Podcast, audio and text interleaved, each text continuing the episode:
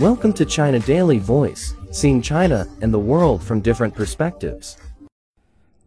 Xi, large scale agriculture to play key role. President Xi Jinping has highlighted the important role of the nation's large scale grain growers, calling on them to boost their operations, make greater and more effective use of modern agricultural technology, and contribute to ensuring China's food security.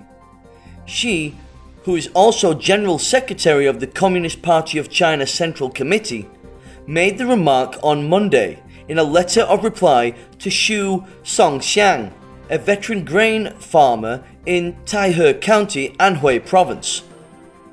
In his letter to Xu, a large scale grain farmer who won several national honours after setting up an agricultural cooperative in 2010, the president expressed his hope that large scale grain growers can leverage the advantages of scale operation actively apply modern agricultural technologies and encourage small scale farmers to contribute to the country's food security by expanding grain production and improving grain quality. Xi, who met the veteran grain farmer on a fact finding trip to the county in April 2011 while serving as China's vice president, said he was delighted to know that Xu has reaped a bumper wheat harvest this year and his children and grandchildren are carrying on his work. Noting that people feel assured when they have an ample supply of food. Xi said he always pays close attention to grain production. The CPC Central Committee, with a host of policy measures to support grain production in recent years, aims to ensure China's self sufficiency and to enable farmers to earn tangible benefits and make their lives better, he said. Since leading the establishment of the agricultural cooperative in his county, Xu has been devoted to large scale farming and the research of agricultural technology, and has won several national honours, including National Model Worker.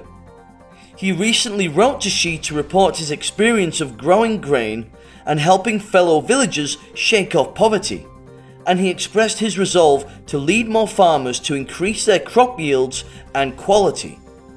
According to the Ministry of Agriculture and Rural Affairs, the nation has about 3.9 million large family farms and over 2.2 million agricultural cooperatives.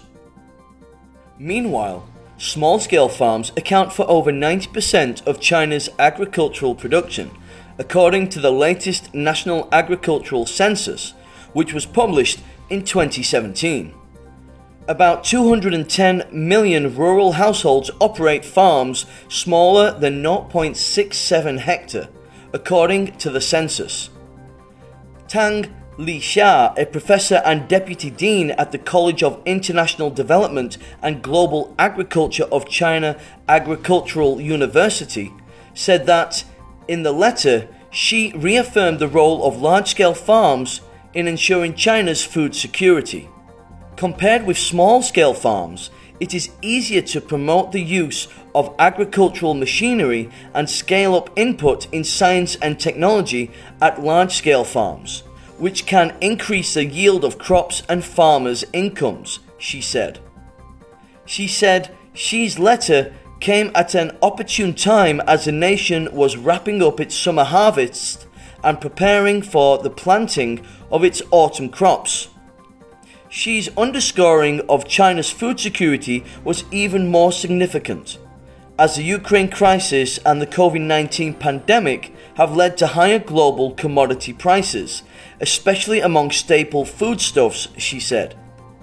The nation's per capita share of grain reached 483 kilograms in 2021, higher than the internationally recognized security line of 400 kilograms. Vice Minister of Agriculture and Rural Affairs, Deng Xiaogang, said at a news briefing on Tuesday. That's all for today. For more news and analysis, buy the paper. Until next time.